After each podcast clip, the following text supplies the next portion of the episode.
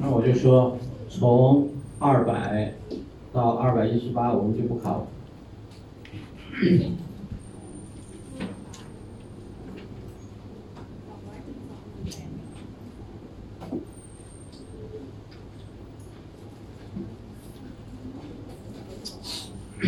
那么我算了一下，我们到十一月考试，我们可能还有四个星期到五个星期，那么我们就没有太多的时间来啊讲这些成语，因为成语太多了吧。那么从今天开始呢，我就讲，凡是我们考试的我就讲，不考试的就不讲了，好吧？这样我们就节省一点时间。蒙汉第二百二十三，二百二十三。那么从现在开始我讲的你就记就可以了啊，OK，啊，很清楚。二百二十三，弄巧成拙。那么这个呢，我们有的时候做成语记的时候，有一个很好的啊思路，很好的途径，就是你要记它的啊反义词。拙很笨，巧很聪明，啊，本来想把这个事情做得很聪明，结果怎么样？本来想把这个事做得很聪明，结果怎么样？做笨了。我们有没有这个时候？我们自己有没有？有啊，我们想把这事儿做得很聪明、很漂亮，结果怎么样？砸了，啊，给他做笨了。这个就是弄巧成拙。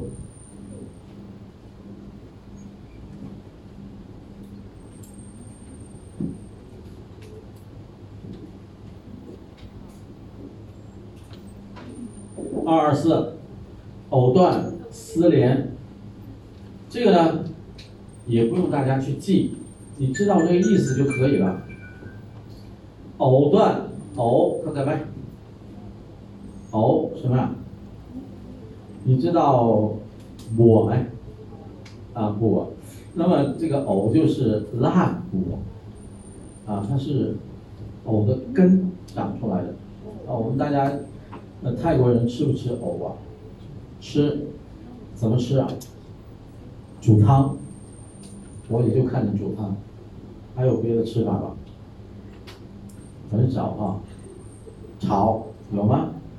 那么大家想，在你在炒的时候，你切这个藕的时候，会发现什么现象啊？丝。切完之后怎么样？它是不是还有丝连着？我们这个也许看不清楚，但是我们的那个藕呢，除了这个。根，我们就是那个它那个荷叶啊，也有那个茎，是不是？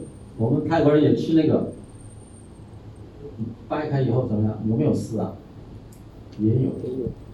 所以我们就说什么？这个东西虽然断了，但是它还有什么联系？啊，所以我们说藕断丝连。比如啊，你的男朋友，你的男朋友把你给。啊，惹火了，知道惹火，你很生气他，抹火嘛，好，告他断了，不要你了，结果怎么样？断得了吗？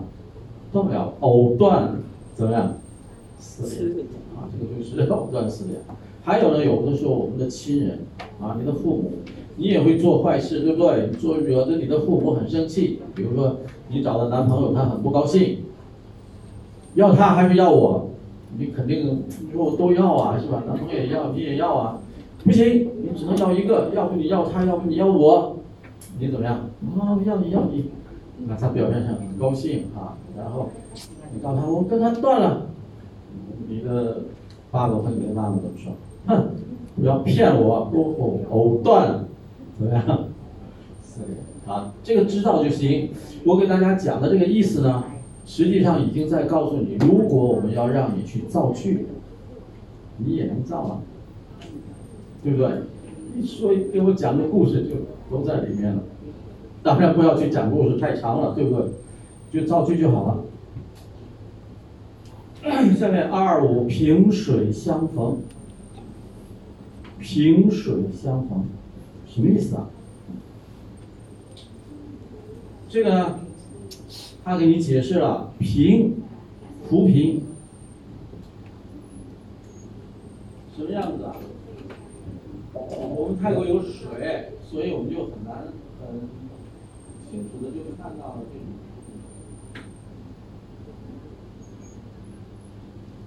这就是我们水面上飘的，对不对？它有两个细细的根，然后一长一片，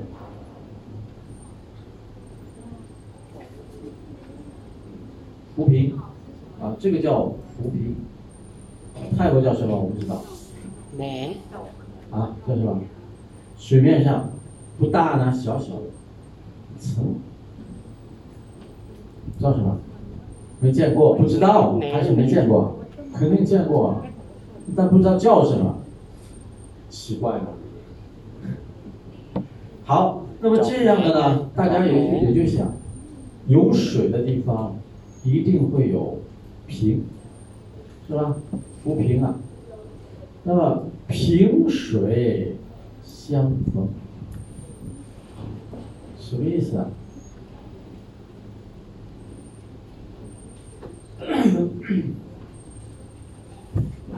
好，你看我们说的萍水相逢，大家都知道相逢怎么说？啊，相逢，真感情呗。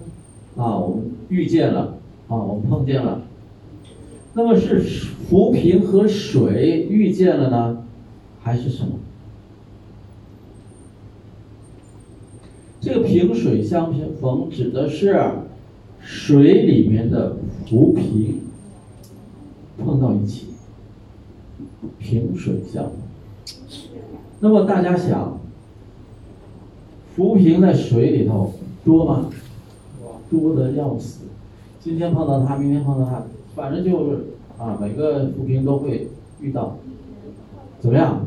就说我们没有什么更深的认识，就像什么水里面的浮萍一样，一天不知道碰到多少个浮萍。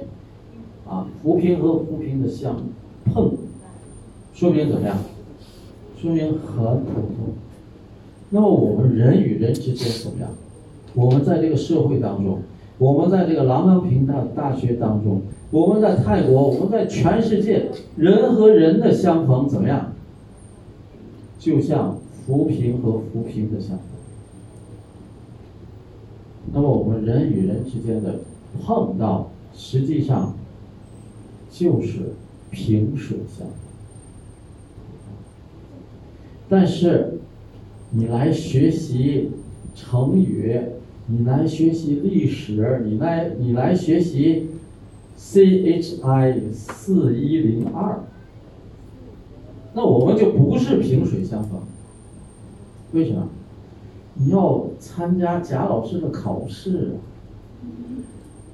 还萍水相逢吗？不可能，你就千方百计的想，哪个是贾老师啊？我要认识他，是吧？还萍水相逢吗？不可能啊！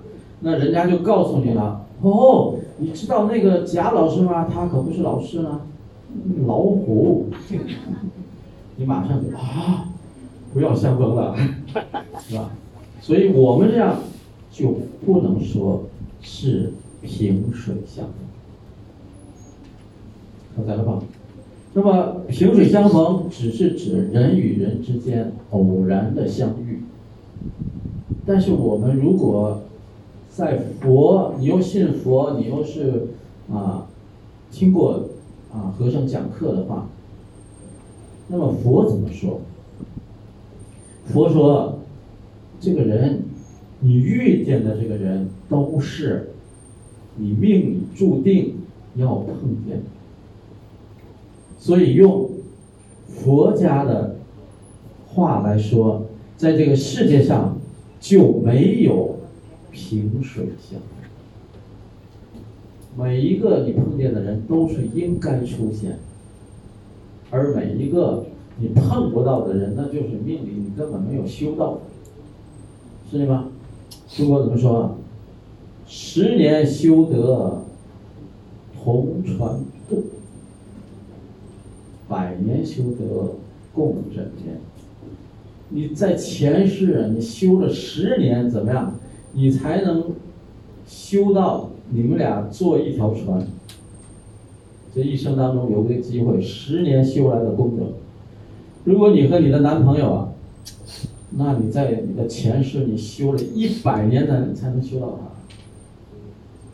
不要小看这些姻缘，啊。佛怎么说？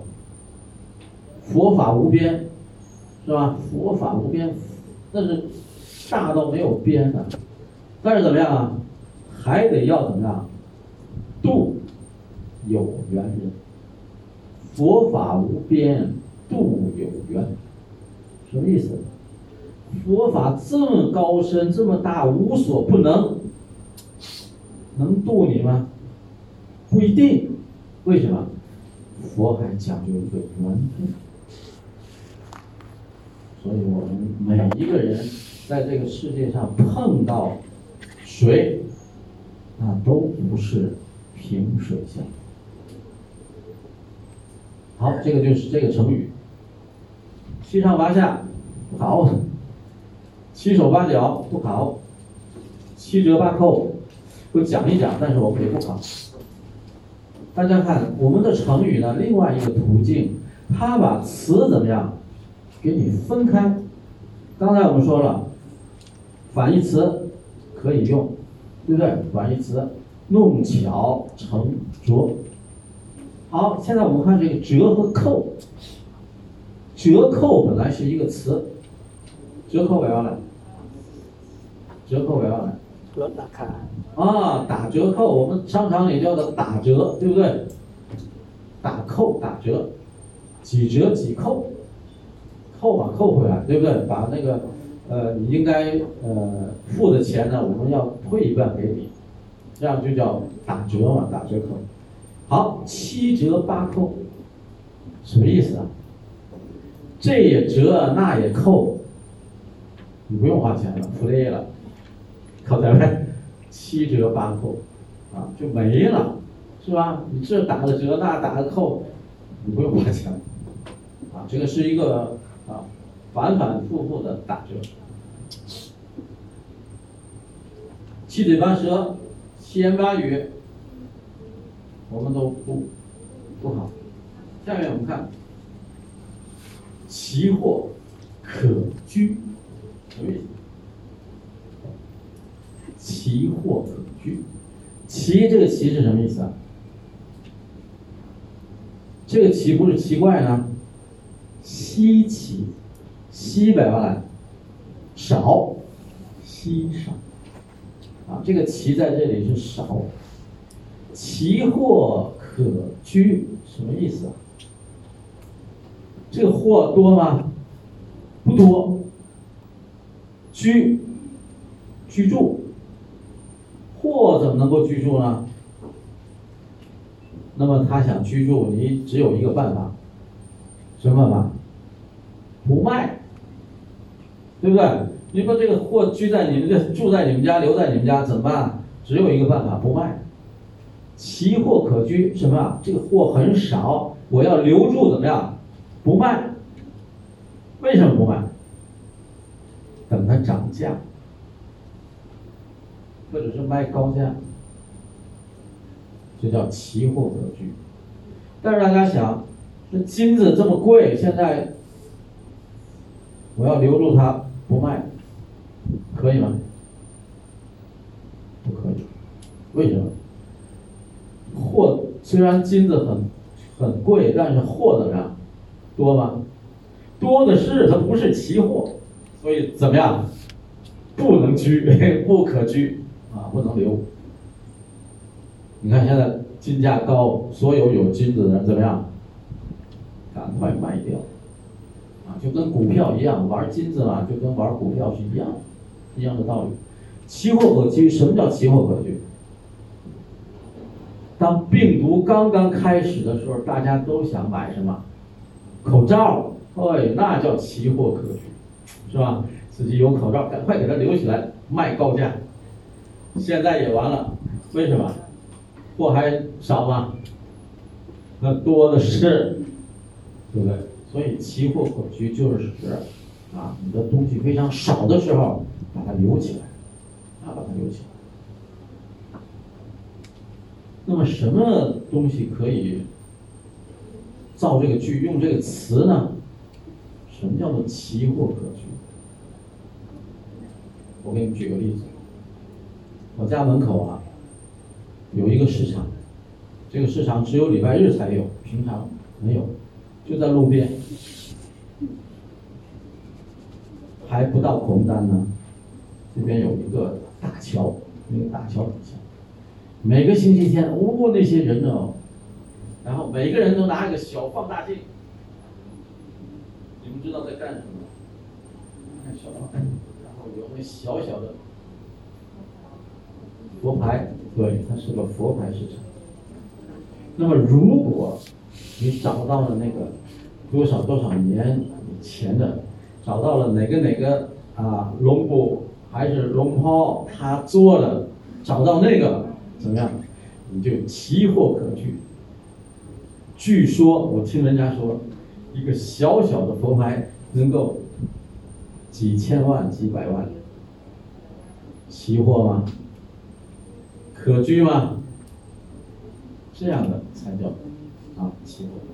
好，这个，下面我们看“杞人忧天”讲过了，过去了啊。气味相投不讲呃不考，千变万化不考，千里迢迢。这个呢，我们也不考，但是我们给你讲个词，“迢迢”什么意思？“迢迢”什么意思？“迢迢”呢，说的就是什么？非常的遥远啊！“迢”你看是一个走字，一个兆字，啊，说的是远字。那怎他怎么不说“千里远远”呢？怎么“千里迢迢”呢？这是一个帕萨帖，啊，帕萨帖，来源于《诗经》，千篇一律。这个呢，我们也不考，但是也给你讲一下千篇一律。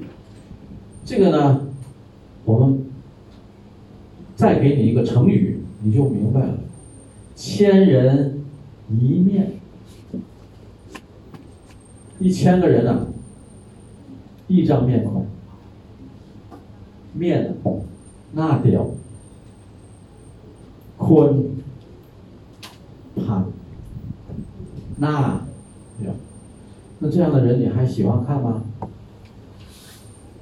都一个一个脸呢，是吧？男女老少，你这么都一个脸，不看了。那千篇一律呢？如果我们写的文章都是一样的，你还看吗？一演电视剧啊，名字很好啊，从美国来的女人，哗一看哦，这名字太好，我要看。看过了，都一样的。哎，从纽约来的男人，哦，这个好，再看啊，名字都很好，你看里边怎么样？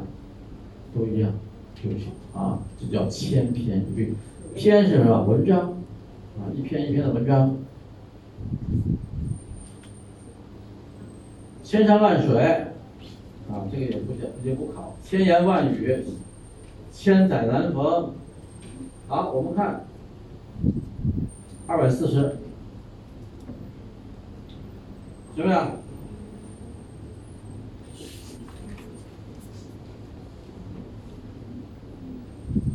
前什么？驴，驴是什么？拉。知道喇吗？啊，黔驴技穷。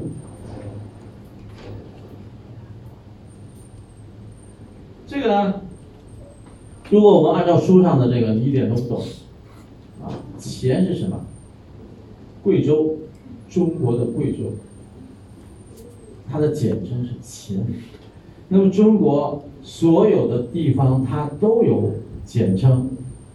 啊，每一个地方都有简称，比如四川，它的简称就是蜀，啊蜀。比如，啊，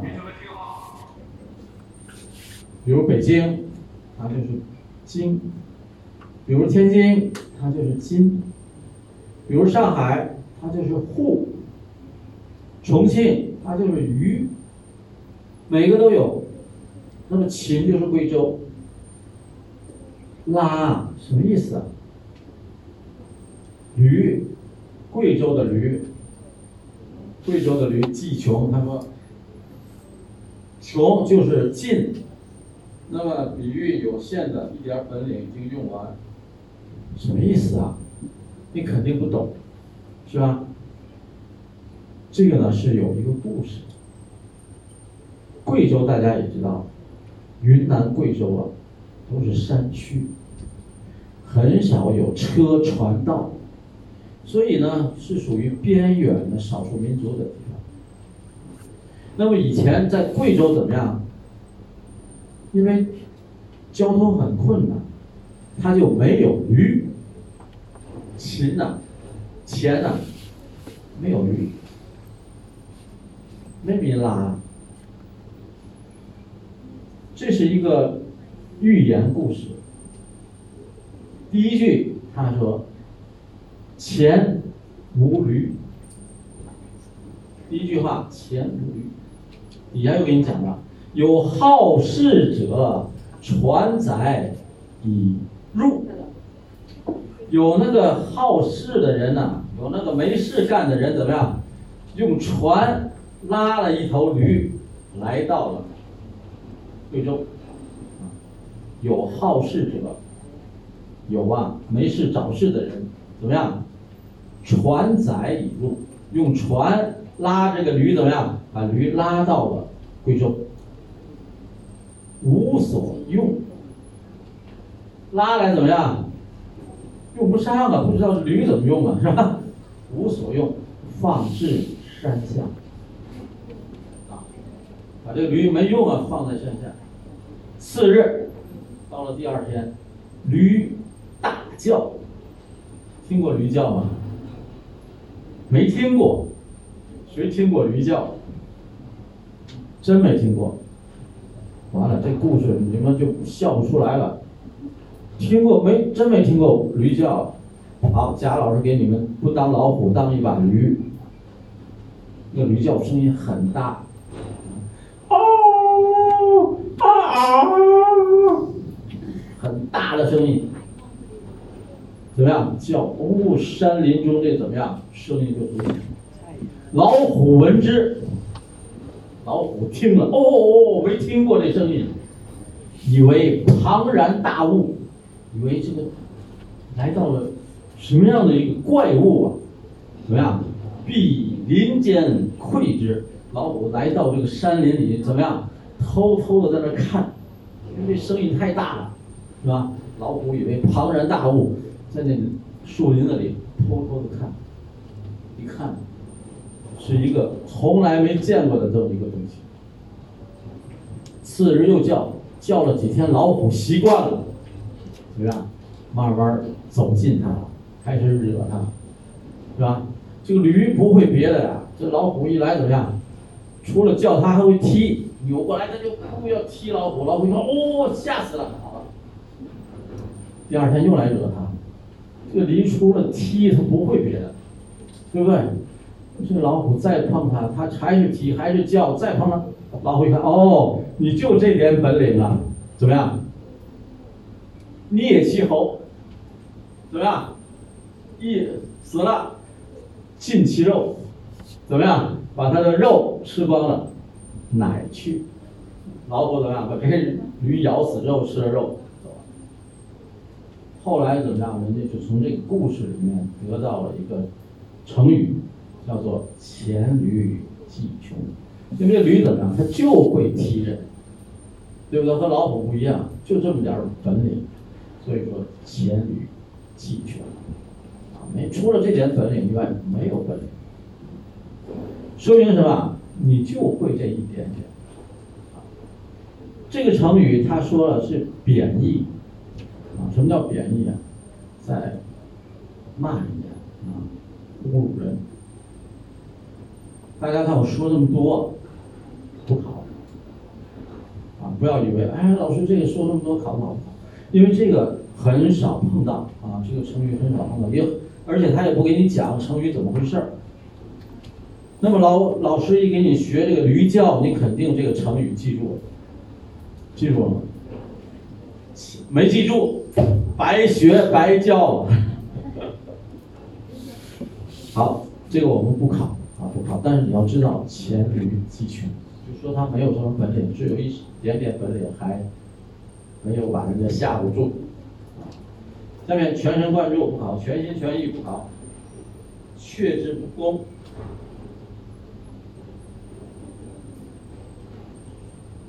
二百四十四，却之不恭，什么意思？却拒绝，推辞。推辞怎么样？不恭，没有礼貌。有很多事，别人请你去吃饭，啊，今天也不知道有人没有人请我去吃饭。但是我先告诉大家，不用害怕，晚上我不吃饭，你请我我也不去，啊。但是我不知道有没有人请，如果有人请，我就去。为什么？却之不恭。人请人，人家请我吃饭，我推辞了，是不是没有礼貌？去之不恭。考试啊，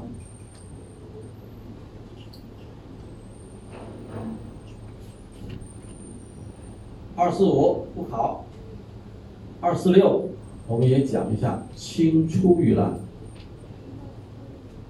青出于蓝，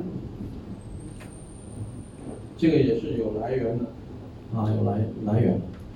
他底上底下怎么解释啊？他说，学生要胜过老师，后来的人要胜过前面的人，什么意思啊？哪个是学生，哪个是老师啊？你能看出来吗？是青是老师，蓝是老师啊？为什么要叫青出于蓝？这句话本身，如果你不知道成语，你就根本就想象不到。他这句话是什么？是两句话对哦。青出于蓝而胜于蓝，冰源于水而寒于水。什么意思啊？青，你们的想法是什么？青是什么颜色？绿色。告诉大家，青在中国古代是黑色。黑色。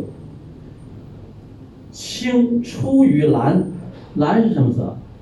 蓝色，那么黑颜色从哪里来的呢？是从蓝颜色来的。我不知道大家学过没有学过画画美术，你调这个黑颜色怎么调啊？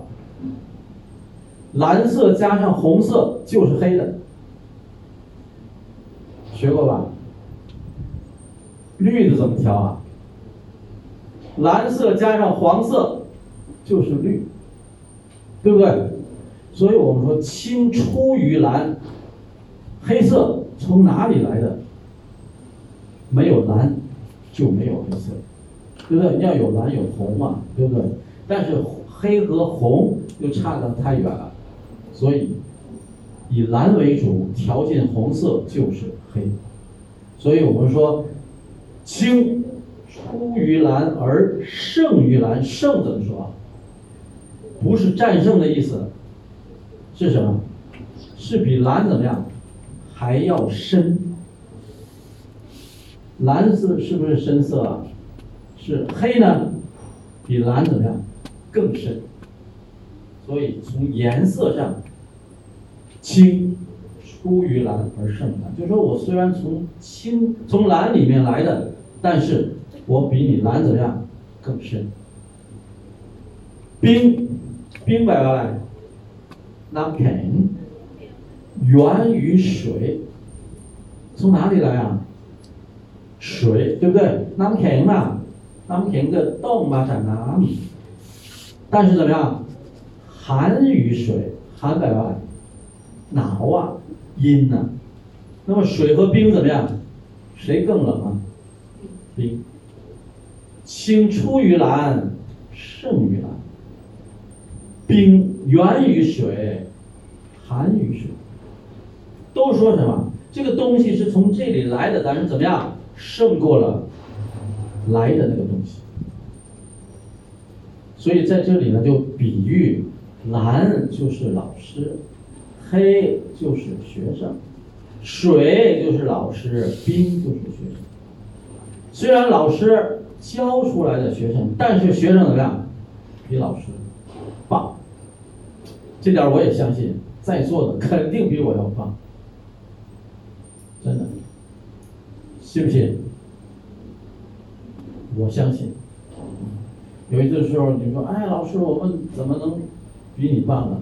总有一天你比我棒，你就记住我这个驴叫，你就比我棒。为什么？总有一天我比你先去上天，那个时候怎么样？你就是棒的，你就会给你的学生：“哎，我给你学个驴叫。”啊，贾老师的驴叫给他们一学，他们马上就知道哦，黔驴技穷是怎么回事了。青出于蓝不考，但是你要知道，轻而易举不考，轻举妄动不考，轻描淡写，轻描淡写。实际上呢，这是说的是画画，画画才有描，才有写。如果，如果。你学了四幺零六，你就会学到我们写文章当中有一种方法叫做描写。描写的定义，我们怎么教的呢？我们是告诉同学，描写就是用语言画画。文章的描写就是用语言来画画。那么真正的画画，什么是描啊？描呢，就是我们先用铅笔画出来这个稿，然后再蘸上墨，把这条线再画一遍，叫描。写是什么？写往往我们都说写字，对不对？但是中国画不叫画，中国字叫写，中国画叫写，因为它用的是毛笔是墨，和写字是同样的道理。今天我画了一幅画，正好能用到轻描淡写，因为我真的不知道我们成语还有轻描淡写。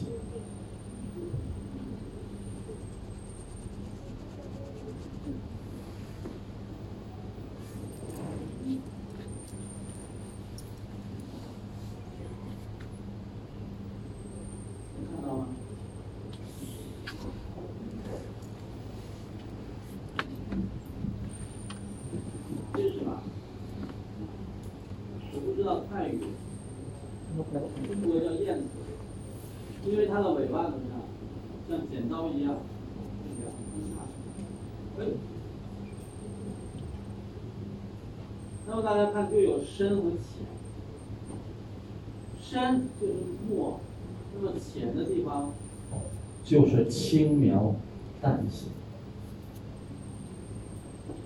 大家看看，还有，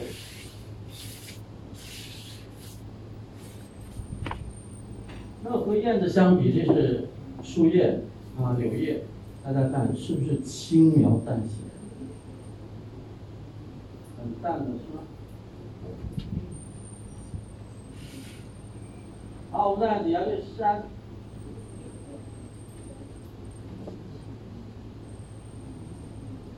有重的，有浅的，啊，浅的就是轻了，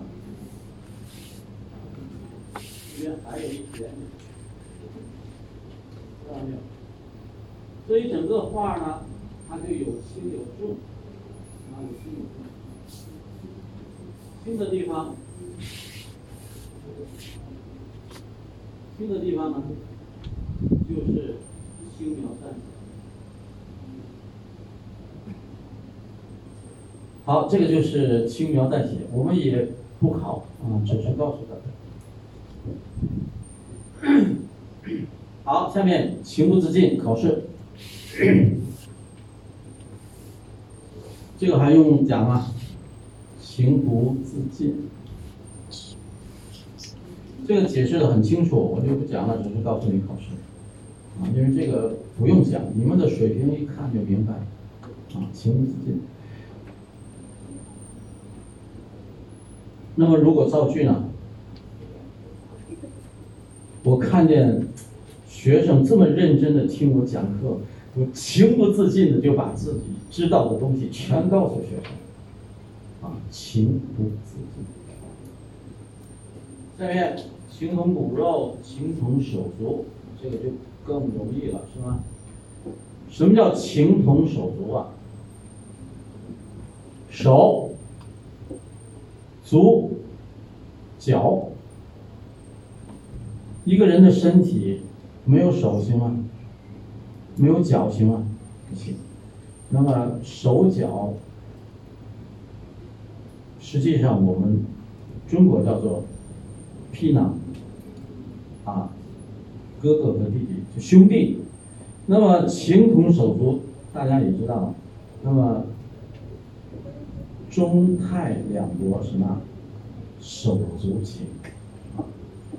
中泰一家亲了啊，情如手足，情同手足。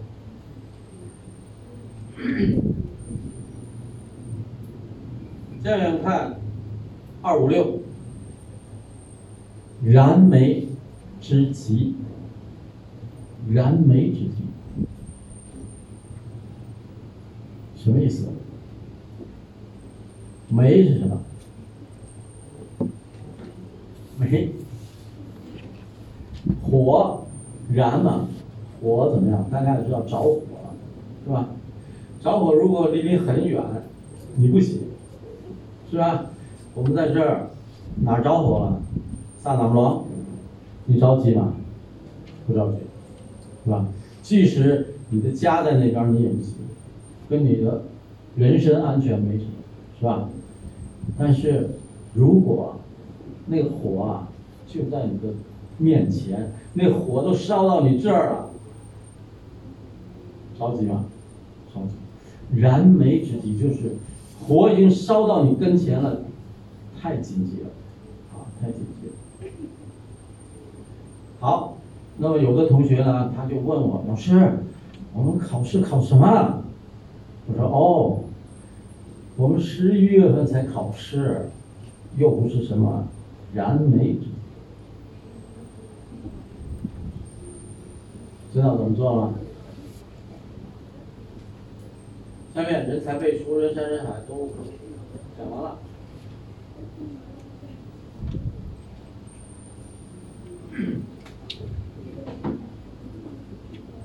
二六零，大家看二六零，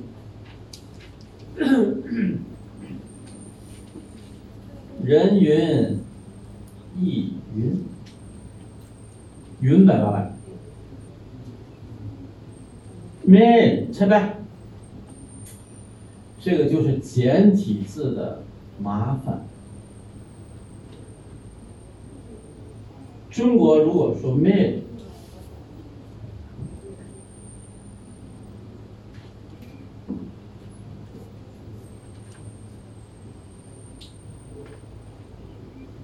这是云。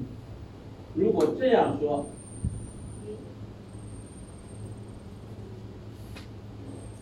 这个云它是说，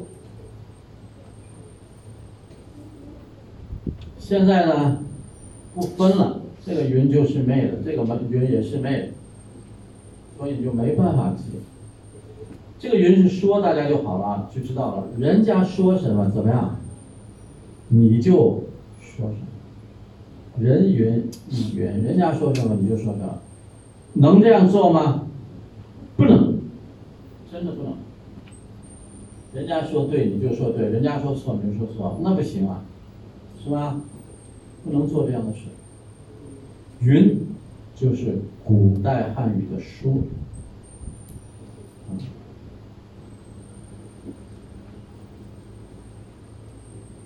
我又忘了。好，我们看。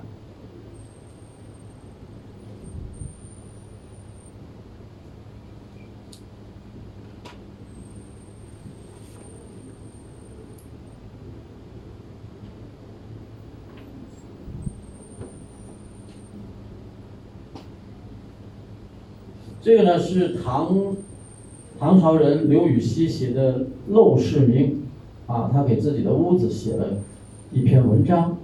他的屋子呢很破，但是他说，虽然我的屋子很破，斯是陋室，惟吾德馨。但是我这个人的品格很高，怎么样？我这个屋子也就很香，啊。他最后的结束怎么结束的呢？他他写的是南阳诸葛庐，西蜀子云亭。他说我的房子啊，就像南阳的诸葛住的诸葛亮住的屋子一样，就和那个四川那个紫云啊，赵子云的那个亭子一样，都是很有名的屋子。大家看紫云亭，这个云就是云云彩媚的云。好，他底下说了，孔子云：“何陋之有？”那孔子说啊，那有什么可简陋、可贫穷的呢？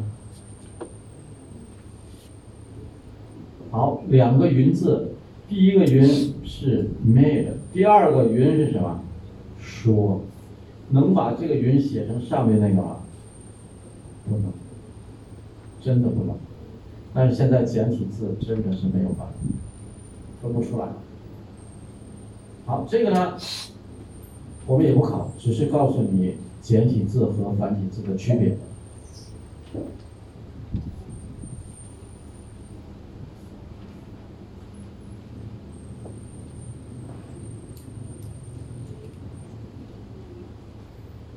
二六五，如鱼得水，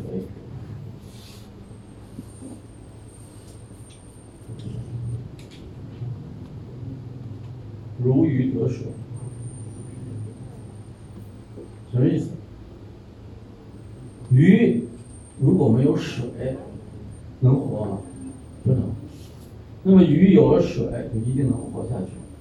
就说什么环境对鱼的重要啊。那么这句话呢，就是说，就像鱼得到了水一样，啊，及时，非常的及时，非常得到了自己合适的环境。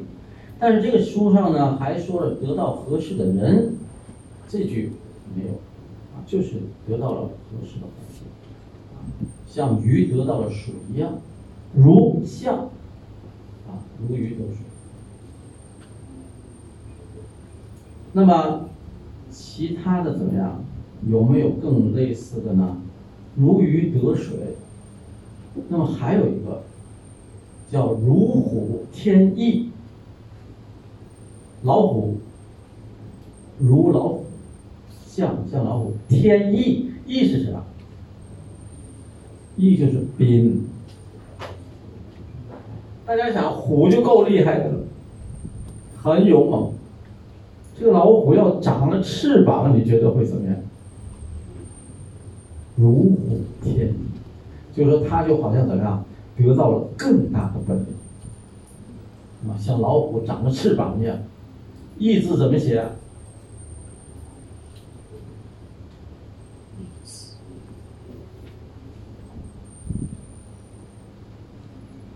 是吧，啊，如虎添，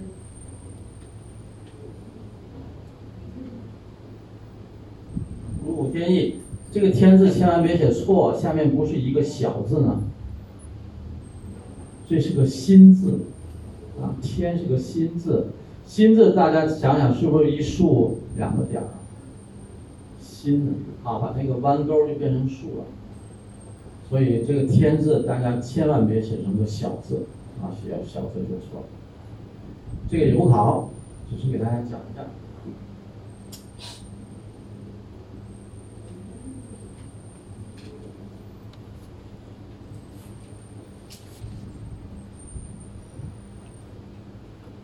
二七四，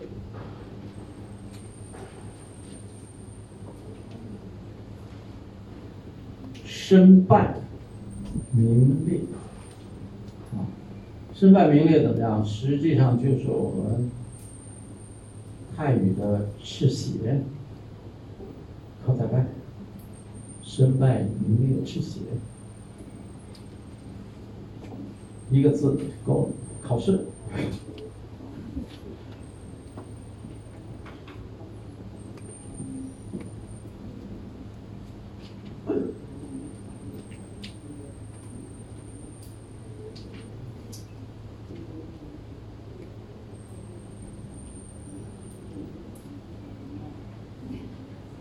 二七，声东击西。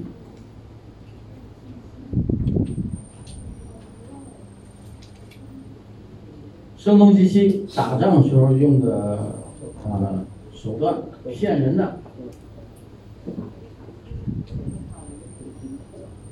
这个声东击西呢，大家一看就知道了。啊，大家这个呢，我们在打。打拳的时候，或者是打比赛的时候，都会有这种，我们也叫假动作，假动作是吧？声东击西，假动作，各种啊，只要是竞技性的活动都会有，他要骗过对方。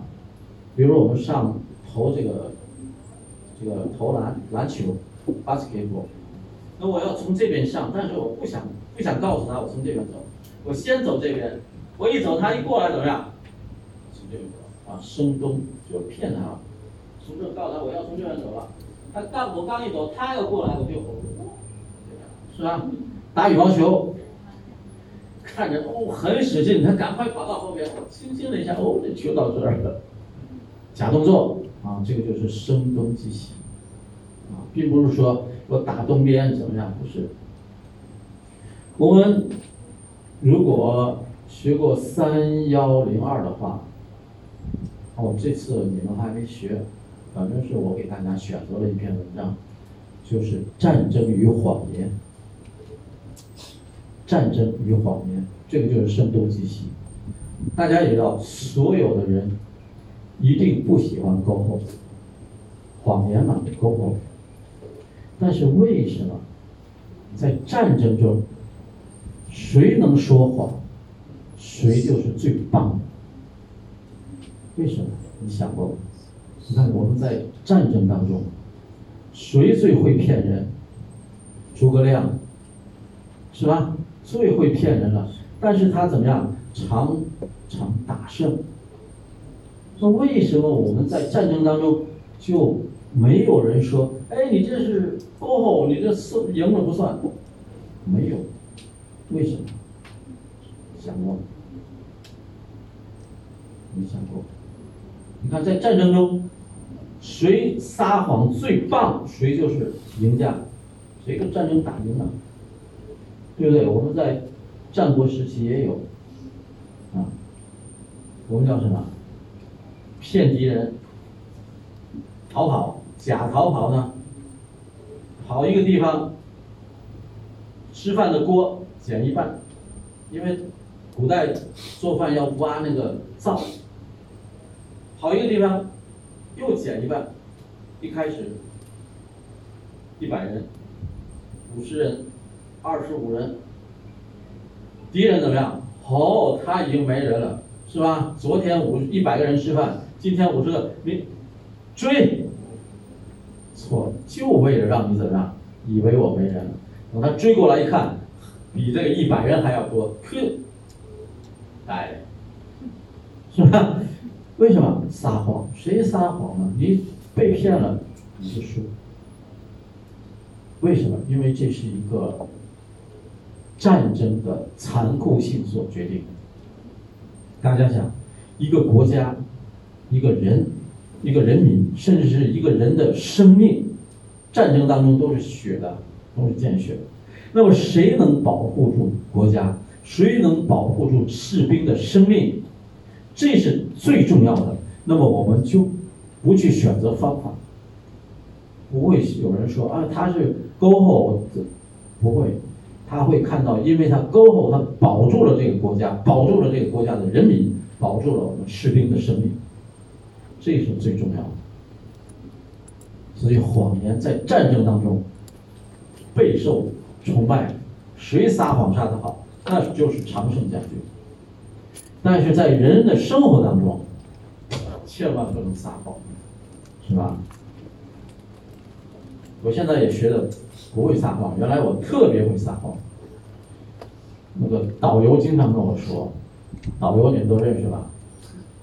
导游说，贾老师，你说考的就不考，你说不考的都考了。我说那就是声东击西嘛，对不对？就让你而且告你们考，你是看书啊，对不对？告你们的你就看就信了。现在我也不敢撒谎，要不说考就一定考，真的。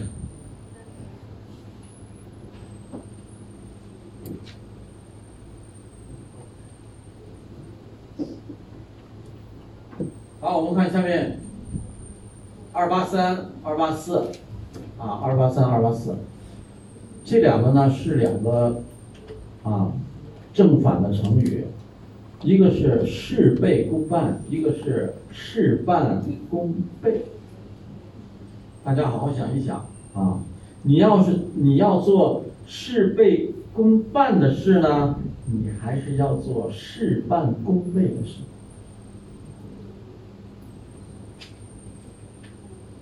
你要做哪样？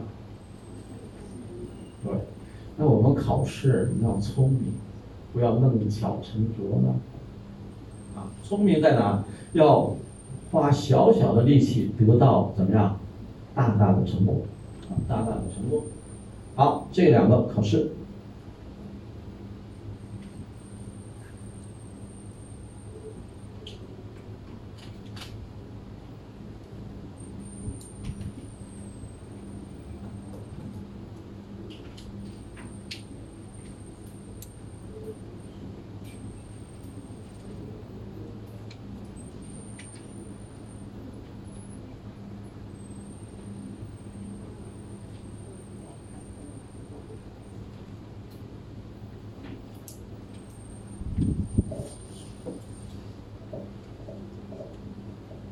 三零一，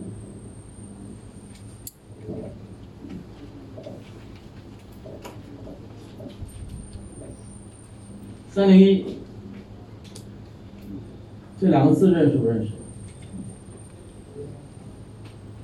一个上，底下一个心，一个下，底下也有一个心，念什么？上下不安，说这见面就一看就念一半儿嘛，啊，汉字就有这个取，这个这个特点，啊，就一半儿取音，一半儿取义。你看这心上面有个上，心上上面有一个下，肯定是不安呐，心怎么样？上下浮动了，所以就上下不安了。是叫上下不安了？叫什么？忐忑，啊，千万别上下忐忑。考试，考试考什么？别看都是考试，你得知道老师考你什么。忐忑不安，考什么？考你造句吗？考你解释吗？考什么？拼音的，哎呦，为什么？对不对？还有都说了上下。考试我们说了有很多考你成语的科目，那我忐忑考你什么？肯定考你拼音呢，对不对？那没来上课的肯定写上下，对不对？有的时候我们听课啊，一定要聪明，是吧？我们说了考试，那么你看这个成语“忐忑不安”，它有它有什么考的呀？它要考什么？只能考拼音的。对不对？那么黔驴技穷会考拼音吗？有可能，为什么？黔字很少见，对不对？也有可能。但是呢，除了考拼音，还可能考什么？考意义、考解释、考造句，对不对？那这个忐忑，你说他除了考拼音，他还考什么？考不了别的。所以我们复习的时候。你一定要知道老师会考你什么。战争嘛，考试也是战争。知己知彼，百战不殆。知道自己容易，你还得知道老师啊。这个贾老师他可不是一般的老师，是吧？他经常跟我们这个 这这这这这这打一枪那儿换一个地方的，所以你一定要知道他考什么啊？忐忑肯定是考我们的拼音，考拼音。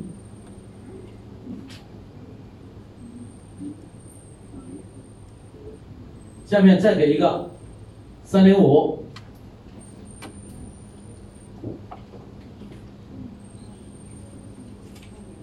怎么念？糖是吧？你看糖是念糖啊？不是，撑，什么意思啊？瞪大了眼睛啊，撑。还有一个成语叫瞠目结舌。瞠目眼睛瞪大了，结舌什么意思啊？舌头伸出来回不去了。你看这个神情的，怎么样？这个事情让你非常的吃惊，所以叫瞠目结舌。这怎么说？称呼其后。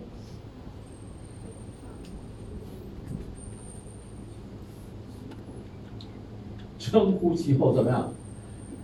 就是瞪大了眼睛去追赶，也追不上。看在了吧？称瞪着眼睛去追赶，还在后面。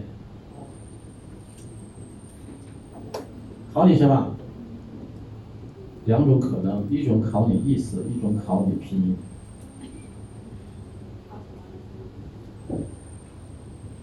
三零六，啼笑皆非。啼笑皆非，有点儿怕撒偏，怕撒吐，哭笑不得。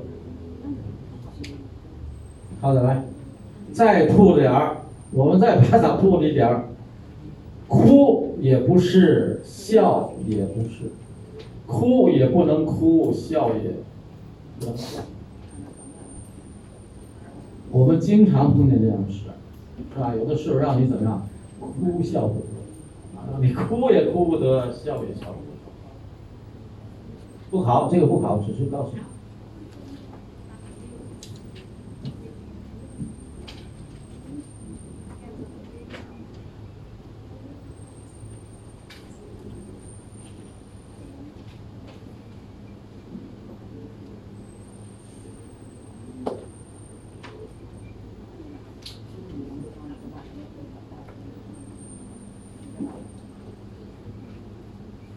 三一九，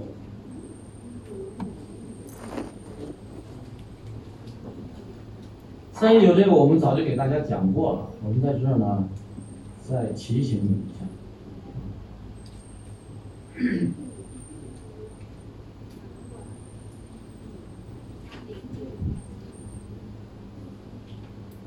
三二四，三二四。我们不考，但是给你讲一下，望穿秋水，什么意思啊？秋天的水啊，是吗？你看望穿秋水嘛，秋秋天水，秋天的水，望穿眼睛看穿了，是吗？对不对？我这样解释对吗？居然有人还说对。对还是不对？秋水在这不是秋天的水，是谁啊？女人的眼睛，女人的眼睛。不考啊，不考。什么时候用这个呢？那么肯定你有我们这个年纪了嘛，你肯定有男朋友，或者你有撒蜜 L，啊，怎么样呢？你的撒蜜。很有幸运，很幸运就被派到中国去工作，或者到中国去旅游，结果怎么样？赶上这个病毒，想从中国回来回不来了。什么时候去的？元旦，到现在还在中国了。你怎么样？望穿秋水，这眼睛都看穿了，他还没回来。好，再来。那么你？写信的时候，或者是发短信的时候，给你的男朋友，你说啊，我已经怎么样，望穿秋水，他在那边怎么样，痛哭流涕，感动的啊。不过也快了，飞机要快回来。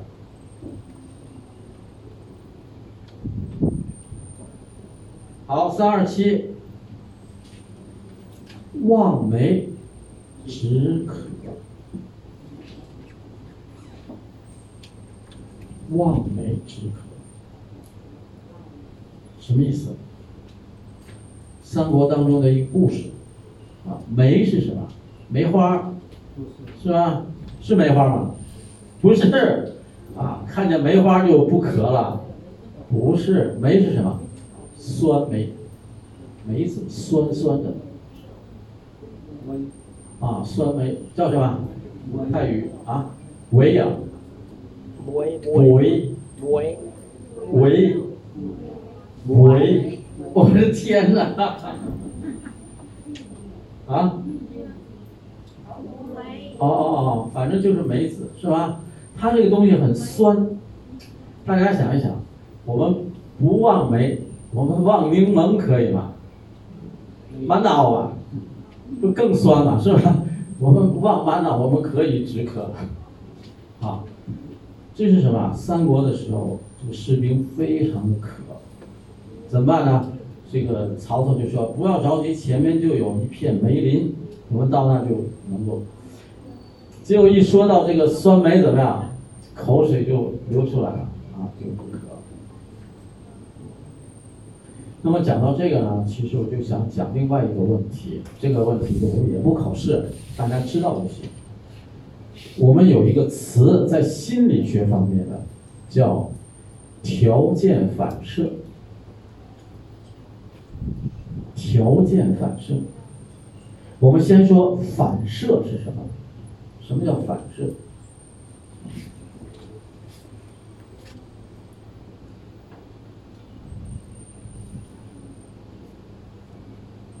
反射是什么？泰语。反射，你先得知道反射是什么。好，有的人不知道反射是什么，我给你举一个例子。有的时候呢，你去医院，医生啊要看看你的有没有反应，就让你的腿呢放在那个这个椅子上，但是不是放不挨地，架起来，然后他用那个拳头呢或者小锤儿这样噔噔敲，你就怎么样噔敲一下就，有过吗？有过这种经历吗？没有，自己试一下也行。就放好了以后，你敲一下，它就这个腿就噔弹出去了。试过吗？没试过，也没试过。完了，你这条件，你这个反射都没有。但是肯定有，因为这是我们这叫自然反射。啊，反射嘛，它有自然反射。这个自然反射就是你去啪啪嚓。只要一给你，一定会有这个反应。条件反射就不是自然反射，是什么？是有条件的。啊，那这个条件反射就像我们这种望梅止渴。大家也知道，我们生下来就知道酸的，然后就会出这个口水吗？不会。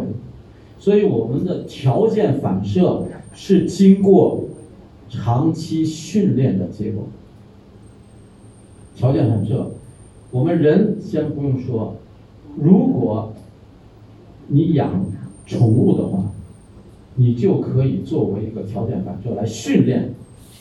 比如说，你喂你的狗，你想喂它狗，每次喂狗之前你就吹口哨，或者是弹一段音乐，或者是敲鼓。反正你给它在吃饭之前都给它一个信号，那么时间一长，你只要一吹口哨，你只要一怎么样，它就会来吃饭。我们训练那个小鸟啊，训练那个那个那个那叫什么？就是会说话的那个鸟。叫。啊，那叫你就反应嘛，你给它一个吃的东西，它就会说话了。每次说话，你只要一给它吃的，它就会说。这个就是条件反射，因为它养成的。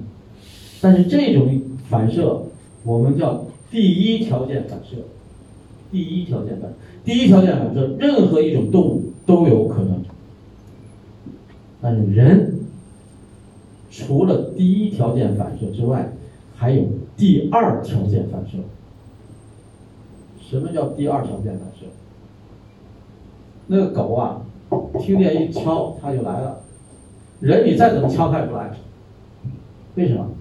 人有思考，是吧？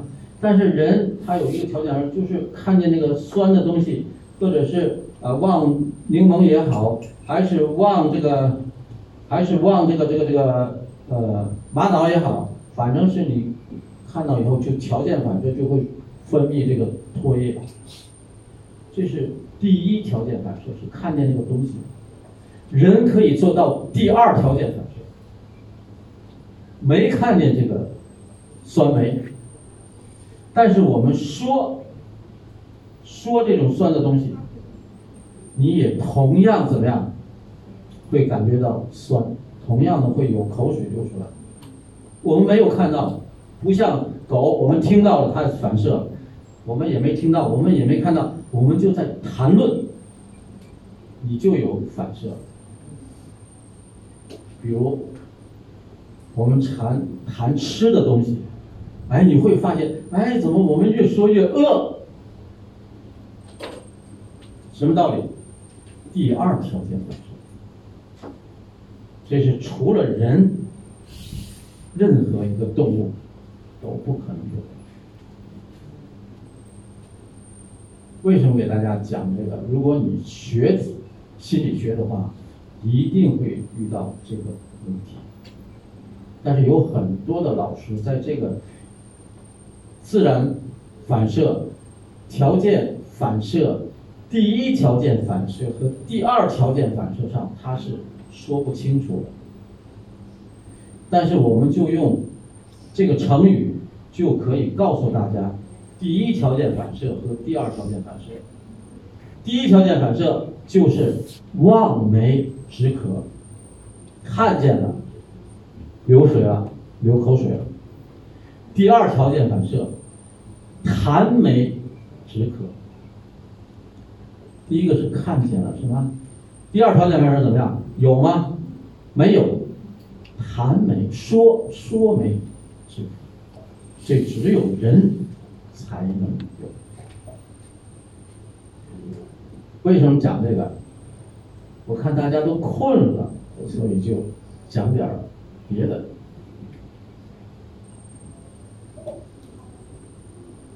不考不考，是不是要休息一会儿啊？休息吧。休息。不休息。我看大家都已经听不下去了，啊，要不要？不要。要下课。要要，OK，休息。休息。前面的都不困。后面都都已经困了，眼睛都睁不开了。你说下课？嗯，下课是最最好。下课回去睡觉。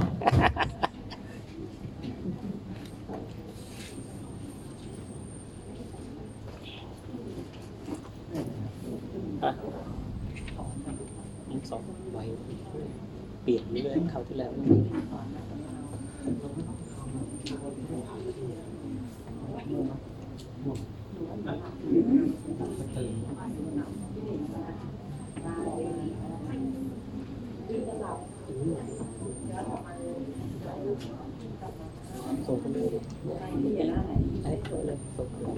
守着